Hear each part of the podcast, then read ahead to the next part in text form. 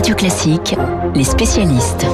Gardez-nous l'offre de votre fidélité demain, puisqu'évidemment ce sera une édition spéciale pour la passation de pouvoir concernant Trump et Biden. Moment extrêmement particulier.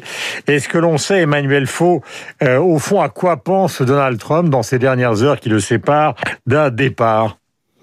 Bah écoutez Guillaume, euh, je ne suis pas dans le bureau ovale avec Donald Trump et lui non plus n'y est plus beaucoup euh, ces jours-ci, mais on nous décrit un président sortant très amer, en colère, qui ne communique plus à l'extérieur, cloîtré dans une Maison Blanche de plus en plus vide, tout comme d'ailleurs l'agenda présidentiel. Il reste à Donald Trump à accorder quelques amnisties et remises de peine, une centaine dit-on, ça devrait être fait dans la journée.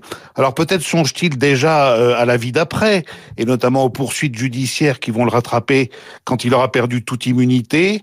Mauvaise humeur de mauvais perdant, euh, Donald Trump qui ne passera pas le témoin à son successeur, ce qui est du jamais vu depuis plus de 150 ans, a tout de même décidé de mettre en scène sa sortie demain, histoire de capter encore une partie de la lumière. Il y aura une grande cérémonie sur tapis rouge à la Maison Blanche, 21 coups de feu retentiront, puis il se rendra sur la base d'Edwards, d'où il s'envolera vers la Floride et sa propriété de Mar-a-Lago à bord d'Air Force One pour la dernière fois. Et y a beaucoup d'interrogations, Emmanuel Faux, dans la presse ce matin concernant l'empire économique de Trump. Bah oui, des complexes hôteliers, des immeubles de luxe, des terrains de golf, les fameuses tours qui portent son nom, non seulement à New York, mais aussi à Chicago, à Las Vegas, à Vancouver. L'Empire Trump a épousé les succès et les échecs du milliardaire. Comme la Trump organisation n'est pas cotée en bourse, les comptes ne sont pas publics, mais on sait que pendant les trois premières années du mandat de Donald Trump, la holding familiale a généré près de 2 milliards de dollars de revenus, portés par le fait d'avoir son patron à la Maison Blanche, un patron dont le magazine Forbes a évalué récemment la fortune à 2 milliards et demi de dollars. Mais le vent a tourné, le chaos de la fin de la présidence Trump a abîmé l'image de l'empire et la marque éponyme qui était perçue comme le symbole de la puissance hein, et de la success story à l'américaine, eh bien est devenu en quelques semaines un emblème toxique, infréquentable, lâché peu à peu par les banques et les partenaires financiers.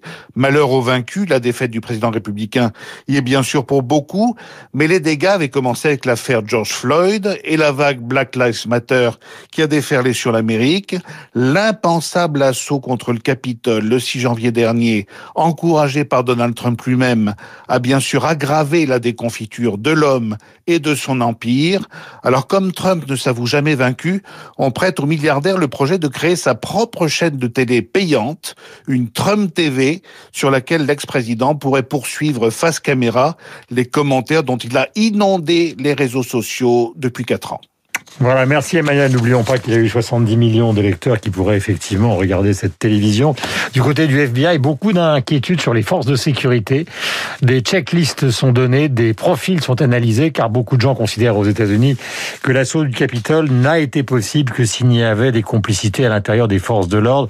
Il y a quand même 14 services de policiers qui sont chargés de surveiller donc Washington et les centres de décision aux États-Unis. Nous avons rendez-vous maintenant avec Dimitri, je le promettais tout à l'heure, et c'est normal, car évidemment, l'affaire Sanofi, euh, Dimitri fait, j'allais dire, rêver au sens où on se demande vraiment euh, dans quel pays nous sommes. C'est quand même un grand industriel français qui est en retard surtout, qui est en train de compresser euh, le personnel, d'essayer de recentrer ses activités, car c'est quand même un grand opérateur du monde pharmaceutique.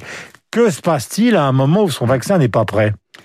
Bah, en fait, ce qui se passe, c'est que l'année dernière, euh, vous savez, Sanofi a changé de tête. Nouveau directeur général, il s'appelle Paul Hudson, c'est un anglo-saxon. Et donc, il a décidé de faire prendre à Sanofi un virage stratégique en disant, en substance, Sanofi est trop dispersé, euh, on fait trop de choses, il faut se reconcentrer mhm. sur certains métiers, sur certaines activités qui sont euh, les plus lucratives. Donc, ce sont désignés par Paul Hudson hein, les vaccins, l'oncologie, c'est-à-dire la lutte contre le cancer, et les maladies rares.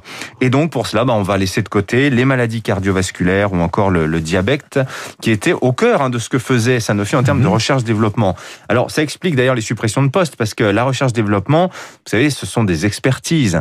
On ne passe pas, quand on est un chercheur, des maladies cardiovasculaires à l'oncologie. Vous comprenez, il y a des années de formation avant, donc on ne peut pas comme ça déplacer les, les gens euh, d'un poste à un autre. Alors la vraie question pour Sanofi, c'est ce recentrage sur ces activités, donc oncologie, maladies rares, vaccins. Est-ce que c'est pertinent pour Sanofi? Parce que sachez-le, ce sont des des spécialités euh, pharmaceutiques euh, qui sont extrêmement compétitives. Il y a tous les grands laboratoires sont positionnés euh, sur ces choses-là. La question est de savoir si Sanofi va avoir la puissance pour s'imposer dans, dans, dans, ces, dans ces domaines-là. Donc c'est vrai qu'il y a un petit risque. Alors après, moi j'entends beaucoup de critiques à l'égard de Sanofi. Regardez, ils sont nuls, ils ont même pas été capables de mettre au point un vaccin dans des temps raisonnables. Alors rappelons quand même que une partie de la faute sur le retard des vaccins est liée à l'emploi de certains réactifs hein, qui n'ont pas permis de mener à bien des tests précis sur l'efficacité du vaccin. Donc la faute ne leur revient pas totalement. Et puis aussi, il faut dire que Sanofi paye le système français. Vous disiez dans quel pays vit-on? Ben, On vit dans un pays qui, sur le plan de la recherche... Et je dis ça, oui. Oui, vous avez dit ça. Vous avez dit ça, mais c'était juste la chose à dire parce que le pays dans lequel vit Sanofi, c'est un pays où la recherche euh, en matière de médicaments est hyper euh, bureaucratisée, suradministrée. Pour développer un médicament en France, il faut deux à trois fois plus de temps que dans, chez nos voisins, euh, en Allemagne. Alors, je vous parle même pas des, des États-Unis. Euh, c'est pour ça que la recherche clinique, elle se fait de moins en moins en France. Et Sanofi paye cette cet environnement-là. Ça, c'est extrêmement clair. Mhm. Alors après, il y a aussi un mouvement de fond qui là touche absolument tous les laboratoires. C'est-à-dire que aujourd'hui, la recherche des grands laboratoires, elle est massivement externalisée dans les biotech. Une biotech, c'est quoi? C'est une prise de risque maximum. On va lever de l'argent auprès du capital risque sur un concept. C'est extrêmement gourmand. Par exemple, quand vous menez des essais cliniques, phase 1, phase 2, phase 3, euh, faut le faire sur des milliers de patients pour tester un médicament. Ça coûte en moyenne 40 000 euros par patient. Mmh. Un grand laboratoire pharmaceutique coté peut-il encore se payer le luxe de dépenser autant d'argent avec la pression financière qu'il y a derrière? C'est pour ça que le système fonctionne de la sorte et que finalement, aujourd'hui, les laboratoires, eh bien, ils attendent la phase 2 d'un médicament pour racheter une biotech, pour prendre une participation quand celle-ci ne décide pas d'aller se côté toute seule du côté de New York. Et avec en plus ces interrogations concernant justement l'avenir de Sanofi, certains voudraient, semble-t-il, dans les instances gouvernementales, que Sanofi fabrique le vaccin de Pfizer, c'est reprenne la technique de l'ARN messager. C'est compliqué. Pour hein. accélérer, c'est un peu comme si on demandait à Renault de fabriquer des Volkswagen. Il est 7h47. Nous avons rendez-vous avec euh, Jean-Pierre Bacry, le défunt Jean-Pierre Bacry. Et c'est évidemment